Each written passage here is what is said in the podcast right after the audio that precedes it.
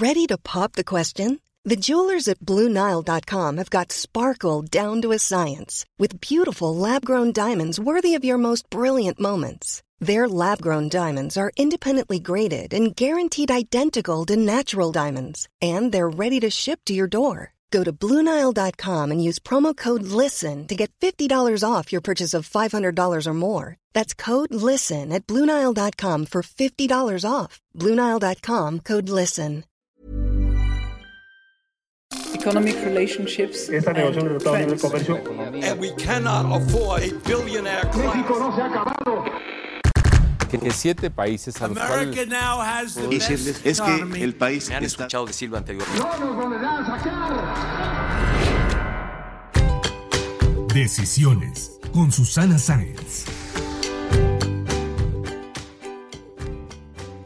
Hola, yo soy Susana Sáenz y en este episodio de Decisiones platiqué con Michelle Ferrari, CEO de Great Culture to Innovate México y presidenta de Women Economic Forum Iberoamérica, quien por más de 15 años ha trabajado con capital humano buscando posicionar exitosamente la importancia de la cultura de alta confianza en las empresas. También nos compartió los esfuerzos desde su trinchera para lograr la equidad de género en el mundo laboral. Acompáñenme.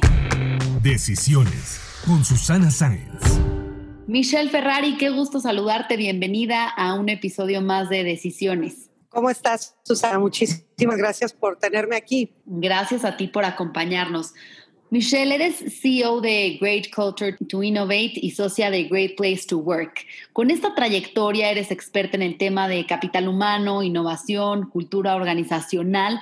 ¿Cómo ves el panorama actual? ¿Cómo se ha manejado durante la pandemia este asunto en México? ¿Y cuál debe ser la estrategia en ese sentido? Así es, Susana. Creo que el- los momentos han sido, por un lado, pues complicados y inesperados, ¿no? Yo creo que la gran mayoría de los empresarios y líderes eh, no, no estábamos, el mundo en general, ¿no? Listos para afrontar una situación así que, que tenían que dar una respuesta, pues, muy ágil en torno a muchos temas, ¿no? Que afectan, pues, al capital humano y afectan la forma en la que uno está acostumbrado a trabajar. Entonces, creo que las lecciones en general, me parece, Susana, que van a ser buenas Ujú. eh, en términos de lo aprendido, ¿no? Em, sin embargo, obviamente, como todos sabemos, pues el aprendizaje eh, y las crisis llevan a, a- temas probablemente de mucha innovación, ¿no? Porque tienes que moverte muy rápido para, para sobrevivir y poder hacer las cosas de una manera diferente a lo que lo hacías. Eh, sin embargo, sin duda alguna, creo que el, sufrimiento también en momentos de crisis, pues son varios, ¿no? En temas del desempleo o, de plano empresas que no, no han podido lograr este, quedar vivas, ¿no? En esta circunstancia. También creo que es un, un, un factor, como te decía, positivo en muchos casos porque el capital humano y la cultura, o sea, la forma en la que uno hace las cosas dentro de una empresa, Ujú. tiene que ver con la cultura que, que, que es la que finalmente rige, pues inclusive hasta los resultados de negocio, ¿no? Em, como, como en cualquier país que tú llegues, por ejemplo, y ves eh, si las calles están limpias, si respetan los horarios, si la gente em, respeta los señalamientos de, de tráfico, luego, luego ya entiendes que es un país o un lugar que pues cree en esas cosas, ¿no? Es lo mismo con una empresa, cómo hacen las cosas que dan un X o Y resultado. Por eso la cultura, y cuando hablamos de gente, lo es todo. El capital humano es lo más importante que tiene una organización, porque finalmente son los que hacen que las cosas sucedan o no sucedan. Creo que esto ha llevado, a través de seguramente mucho aprendizaje, a que los líderes y empresarios también entiendan la importancia del, del capital humano, lo cual es bueno, ¿no? Obviamente el, el output es bueno, eh, sin dejar a- a- de, de hablar sobre lo complicado que ha sido, ¿no? Obvio. Claro. ¿Y cuál está siendo el papel de Great Culture to Innovate en esta, en esta transformación, en esta adaptación y también la aplicación de diversas estrategias y de innovación? Mira, estoy muy contenta con, con la respuesta que ha tenido México ante una estrategia de, culturas de innovación. Eh, nosotros somos una firma global, estamos en varios países y, y la idea, el tema de la de abordar la innovación viene a través de diferentes temas interesantes. ¿no? Uno de ellos, por ejemplo, eh, tiene mucho que ver con la diversidad. Eh, la diversidad y la innovación tienen un este, una correlación, pues obviamente muy, muy cuasi perfecta, te diría. Y eso también apoya mucho a que las organizaciones vean la diversidad desde un ángulo y un punto más de, de beneficio para el negocio y que permita también como deshacerte un poco de los paradigmas que hay o los prejuicios que hay ante la diversidad, Entonces, eh, estoy muy contenta por ese lado porque creo que al hablar de innovación, de la cual es una palabra muy amplia, ¿no? Y tiene obviamente un, un significado pues muy importante hoy día, te diría, ¿no? Porque las organizaciones que no logren innovar y, y cuando hablamos de innovar, Susana, hablamos de cosas que pueden suceder todos los días en tu empresa. No necesariamente estamos hablando de inventarte un grandísimo producto nuevo todo el tiempo, ¿no? Estamos hablando de, de mejores tomas de decisión, estamos hablando de, de, mejora continua, estamos hablando de que la gente realmente le entregue a la empresa lo mejor que tiene para sobrellevar lo que tiene enfrente, ¿no? Los, los retos, los cambios, buscamos romper estos paradigmas de diversidad a través de enfocarnos más en una diversidad del pensamiento, buscamos líderes que busquen el cambio, lo promuevan, no que sean eh, reactivos al cambio, que abracen el cambio, que las empresas entiendan que el fracaso es bueno, porque entre más fracaso normalmente hay en una empresa, pues significa que más estás innovando, porque hay mucha más prueba y error y que el fracaso no sea como un castigo, ¿no? Por ejemplo, entonces eh, trabajamos mucho con los líderes, eh, trabajamos con todo un compromiso emocional hacia la empresa, que como sabemos hoy las organizaciones y el compromiso, Susana, tiene mucho que ver con el propósito, ¿no? Claro. Yo creo que si los colaboradores no tienen un engagement emocional donde no entienden lo que hacen o no saben para qué, cuál es el fin de lo que hacen, pues simplemente no, no te van a dar más, ¿no? Que por qué hacerlo si, si pues finalmente no hay nada más que pagarme por lo que hago, ¿no? Y por otro lado, Mitch, lideraste más de 15 años Great Place to Work, implementando los mejores estándares de calidad para más de 500 clientes que tenían y fuiste reconocida como Women of the Decade in Leadership and Business por el Women Economic Forum en la India.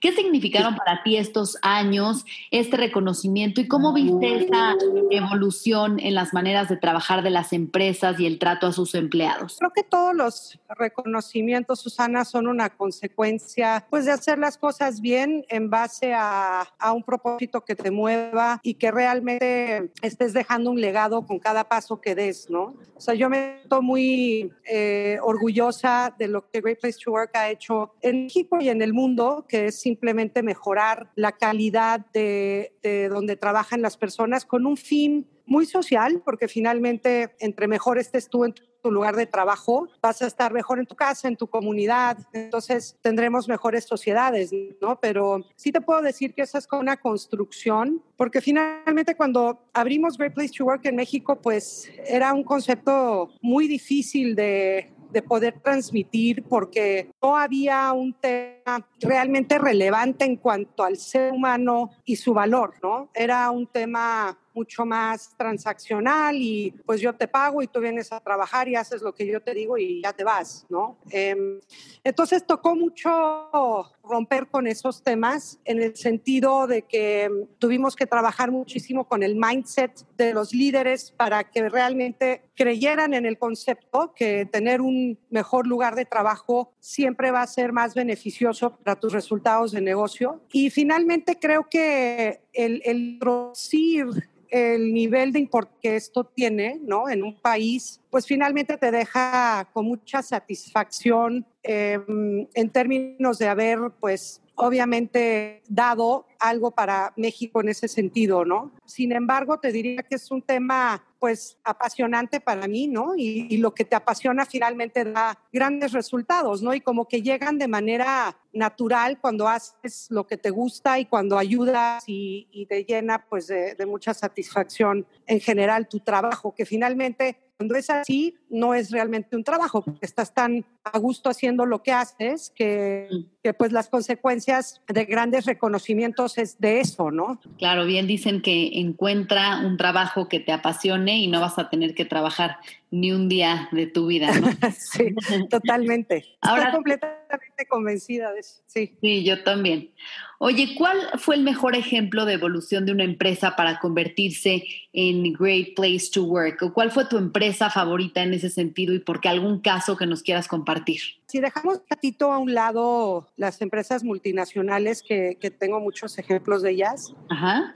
Eh, me gusta mucho hablar sobre lo que hicieron empresas mexicanas, ¿no? Porque siento que el empresario mexicano, una vez que logra eh, entender, y, y, no sé si entender es la palabra, pero como que dice, ok, ya, o sea, lo vamos a hacer porque lo vamos a hacer, la verdad es que han habido unos logros increíbles, ¿no? Uno de mis, de mis grandes eh, ejemplos es Gentera, eh, lo que antes era Compartamos, ¿no?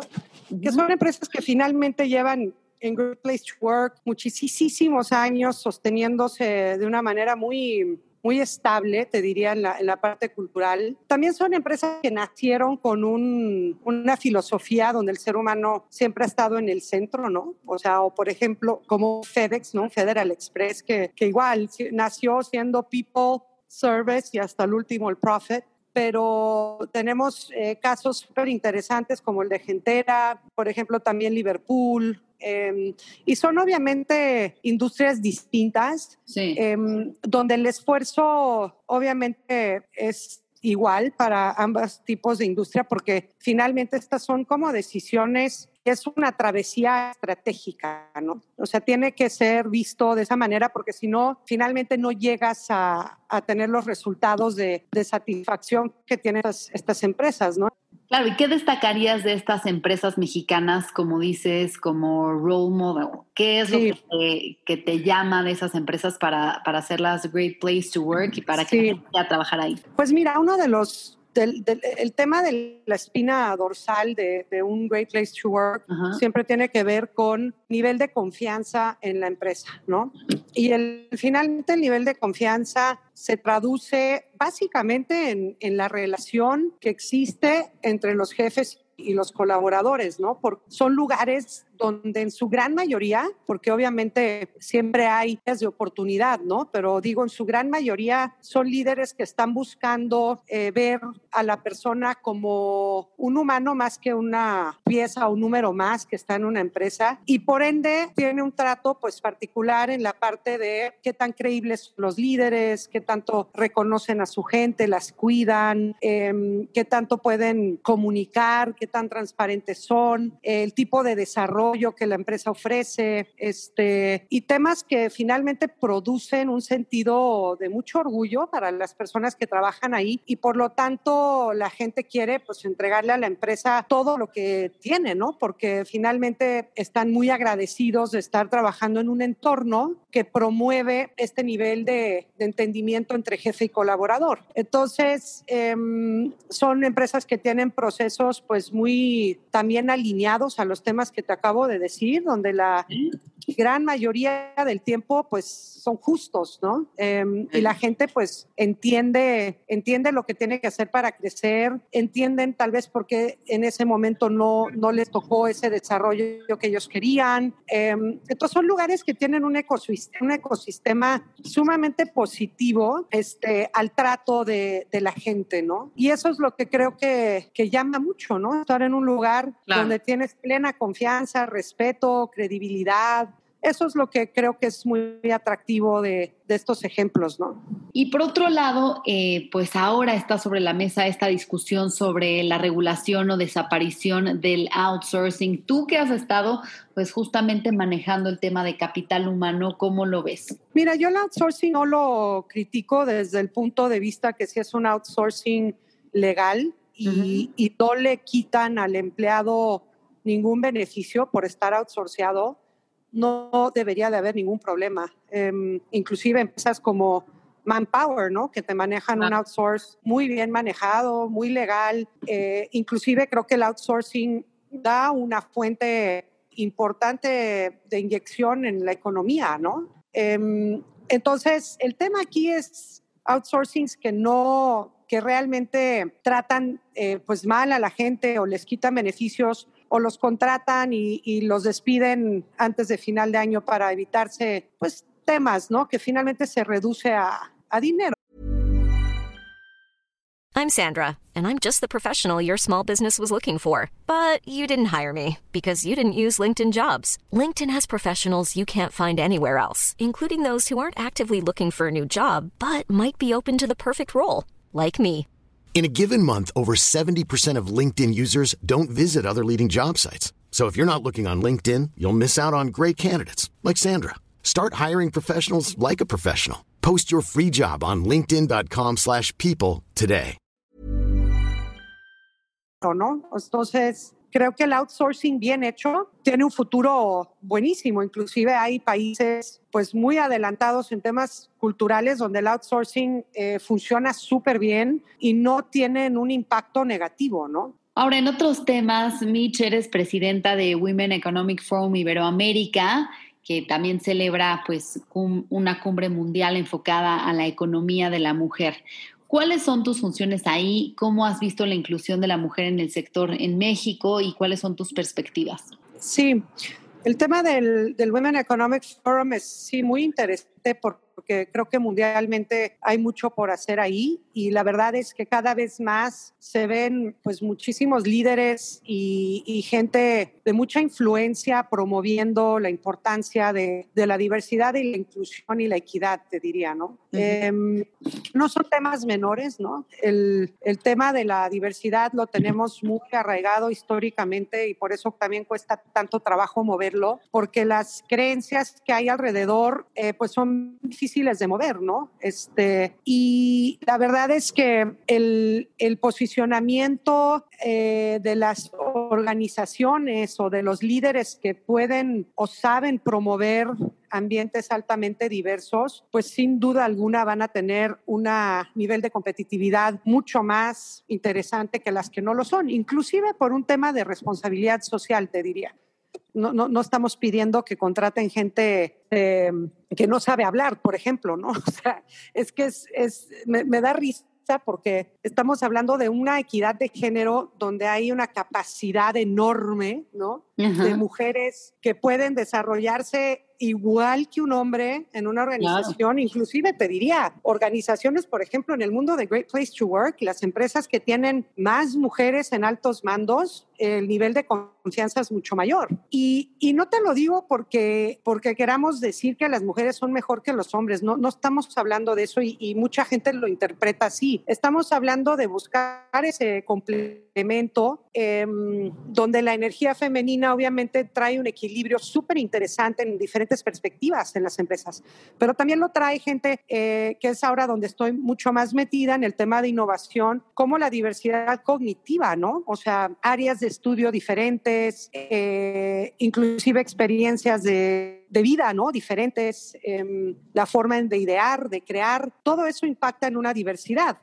Por más que tengamos una equidad de números, que es la, la famosa cuota que que además estoy a favor, porque si no hubieran cuotas, ni siquiera tendríamos los números. Primero tenemos que tener los números y luego hay que trabajar de una manera muy importante en la inclusión. Claro. Entonces, hay, hay, mucho por hacer, Susana, y la verdad, creo que nos estamos moviendo mejor, eh, porque hay mucha gente, iniciativas ya muy involucradas en, en, en, hablar sobre la importancia de esto, ¿no? Yo creía que con la pandemia se iban a abrir más oportunidades para las mujeres que, por ejemplo, solamente pueden trabajar desde casa porque tienen que atender a sus hijos, pero pues parece que al contrario, muchas mujeres han perdido su empleo, ¿no? ¿Tú cómo Así ves es. el panorama?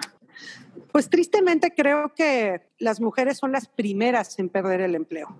Eh, sí creo que la pandemia pudo haber tenido ciertos efectos positivos, tal vez en la parte de emprendedurismo para la mujer, uh -huh. eh, porque de alguna manera u otra tuvo que innovar para salir o, o, o, sobrevivir, ¿no? Entonces te mueves como puedas y, y te inventas lo que puedas para, para, lograr tus objetivos. Pero si estamos hablando del mundo corporativo, y sí creo que hay un, un tema bastante notorio en que las primeras decisiones que se toman eh, de separar a alguien de una empresa sí tiene que ver mucho más con una mujer, simplemente también por las creencias que te comento, ¿no? O sea, hay mucha gente que cree que, que las mujeres producen menos o porque tienen una alta responsabilidad de hijos en casa, eh, la casa y, y, y, el estrés que manejan puede afectar su, su, nivel de eficiencia. Entonces se toman muchas decisiones alrededor de eso, ¿no? Eh, y, y finalmente también son las últimas en recuperarlo. Entonces el panorama no es alentador, salvo lo que te comenté de, de la parte de emprendedurismo e innovación.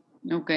¿Cuál debería de ser entonces la estrategia para lograr una mayor inclusión, un mayor empoderamiento de las mujeres? ¿Cuál ha sido tu experiencia en, en ese sector? Pues sí, yo creo que el, el, tema sí tiene muchísimo que ver con la, con la estrategia de una empresa. O sea, no es un tema que vas a lograr tener por tener un comité de diversidad e inclusión.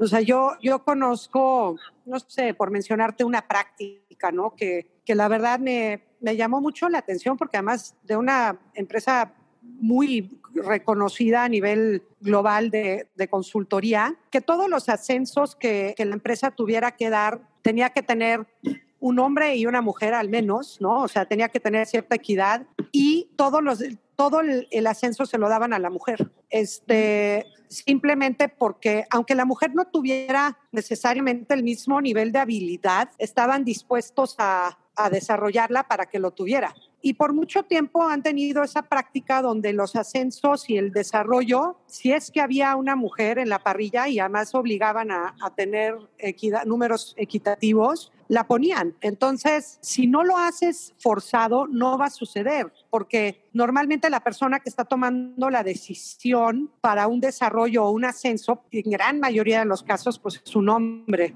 Uh -huh. Y los hombres, por maneras y prejuicios inconscientes, pues van a, la gran mayoría de las veces, ascender a un, a un hombre, ¿no? Este, también por temas de similaridad, este, eso sucede mucho también, ¿no? Entonces, yo creo que las empresas tienen que, y líderes tienen que empezar a tener prácticas y políticas muy tajantes, ¿no? O sea, tal vez el ejemplo que te acabo de dar puede ser un extremo, eh, pero solo así han logrado evolucionar, ¿no? Y, y no, y, y, realmente entender cómo esa inclusión y, y, desarrollo de las mujeres en la empresa está funcionando, o sea, entender sus cifras, por qué no está funcionando, qué se puede hacer para que funcione dentro de esa cultura y realmente poner situaciones muy, muy, muy tajantes donde no, donde no suceden. ¿Y qué es lo que también me ha llevado a mí a, a estar en todo este tema de innovación, Susana? Porque finalmente es tan importante innovar que creo que eso va a cambiar muchísimo la forma de pensar eh, pues de muchos líderes, ¿no? De, de cómo puedo innovar más, eh, pues a través de diferentes perspectivas y a través de diferentes voces, este, a través de, de respeto, de las mismas oportunidades. Y pues bueno, creo que, que sin duda alguna es claro y creo que el camino, eh, digo, tú sabes que las, las, los algoritmos hoy día nos marcan 200 años para una equidad salarial.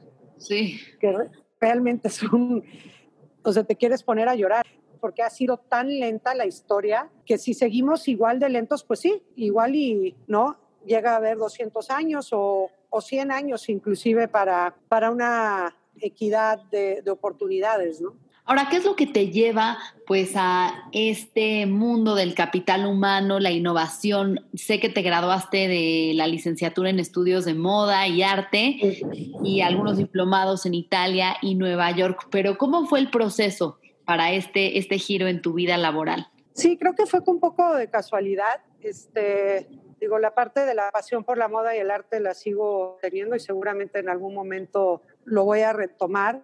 Okay. Pero sí fue una oportunidad que, que me abrió en el sentido de, de explorar la, la, la, parte del capital humano. Lo que más me fascinó de, de, haber entrado a ese mundo, o por lo menos conocerlo, tenía mucho que ver con una misión social. Este, porque yo sabía que si estaba involucrada en un lugar donde iba a ayudar la vida de las personas trabajando en las empresas, eso iba a tener un impacto en mi país, ¿no? Este, y eso fue lo que me atrapó, este, sin duda alguna fue la, la misión. Ok. ¿Y qué es lo que te atrapó esos 15 años? Porque, bueno, más de 15 años me parece que estuviste, sí. bueno, primero en Great Place to Work, sí. eh, pero ¿cómo fue todo ese, ese proceso y esa experiencia? Pues sí se pasaron volando, ¿eh? ¿Qué te digo? La verdad es que volvemos al tema de la pasión, ¿no? Este, en términos de, de estar tan encantada con lo que hacía y ver los logros, porque es increíble, ¿no? Trabajar con organizaciones que tal vez las agarraste en un nivel de madurez, pues híjole, súper difícil de entender que, que, realmente existieran lugares de trabajo así y que finalmente siguen existiendo, ¿eh? No vayas a creer que, sí, sí, sí. que, el mundo ya es color de rosa, pero bueno, por lo menos muchas ya están encaminadas a una mejora uh -huh. y, que, y que ya empiezan a entender un poco más el nivel de, de importancia que esto tiene. Y se me pasó muy rápido, eh, pues sí, estar muy involucrada en, en, tener metas y objetivos muy claros de lo que quería yo lograr. Y cada empresa transformada o mejorada en términos de puntos o, o nuevas empresas que quisieran hacer esto siempre era para mí como, pues híjole, sumamente gratificante. Sí. Claro, me imagino la satisfacción. ¿Cuántas Exacto. empresas en México y el mundo ya son Great Place to Work? Pues mira, si, si hablamos más o menos de un portafolio de empresas de más de, de 10 mil a nivel mundial, okay. eh, yo creo que podríamos decir que una tercera parte de eso eh, son empresas que, que, están certificadas por, por Great Place to Work en, en todos los países que estamos, ¿no? que son muchísimos.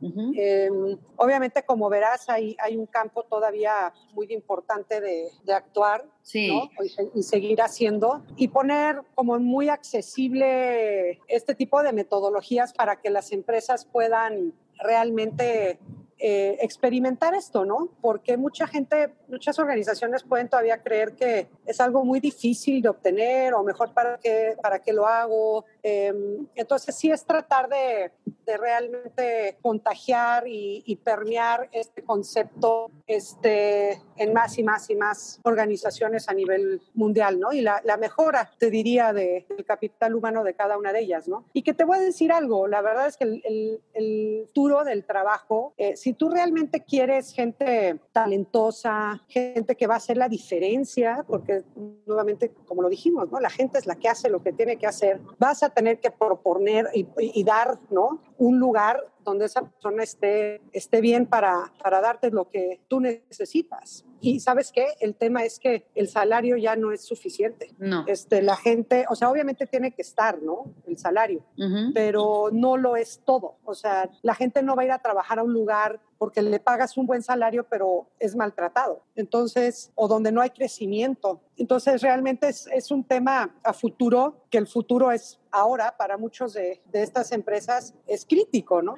Claro. Pues ya nos, eh, nos acabamos nuestro tiempo, Mitch, pero como sabes... Podríamos este, seguir horas, ¿verdad? Sí, horas, pero como sabes, este podcast se llama Decisiones, sí. así que sí. me gustaría que me compartieras cuál ha sido la decisión más importante en tu vida. Ay, caray, este, ahí sí me agarras, ¿eh? La decisión más importante de mi vida, sí. eh, pues yo que hacer mi carrera, eh, ser independiente, y, y, dar ese ejemplo a mí, a mis hijos, a las generaciones que vienen. Creo que, que para mí ha sido una gran, grandísima decisión muy importante. Ok. Ahora vamos a pasar a unas preguntas de opción múltiple sí. para cerrar. ¿Great place to work o great culture to innovate? Ambas. ¿Estudiar en Italia o Nueva York? Nueva York. ¿Moda o pintura? Moda. ¿Vino tinto o rosado? Rosado. ¿Viajar a playa o ciudad? Eh, playa. Bien, pues muchas gracias, Michelle Ferrari, por platicar con nosotros, compartirnos los esfuerzos que has hecho a lo largo de tu carrera para tener una mejor cultura en las empresas y, por supuesto, eh, de esa manera colaborar con el desarrollo del de país. Muchísimas gracias, Susana. Que estés muy bien. Si te gustó este podcast, recuerda suscribirte en Spotify, Apple Podcast o en mi canal de YouTube. Califícalo y comparte. También me puedes mandar tus comentarios o propuestas de a quién te gustaría que entrevistara en mis redes sociales. En Instagram y en Twitter me encuentras como arroba suscience y en Facebook diagonal suscience3. Nos escuchamos el próximo miércoles.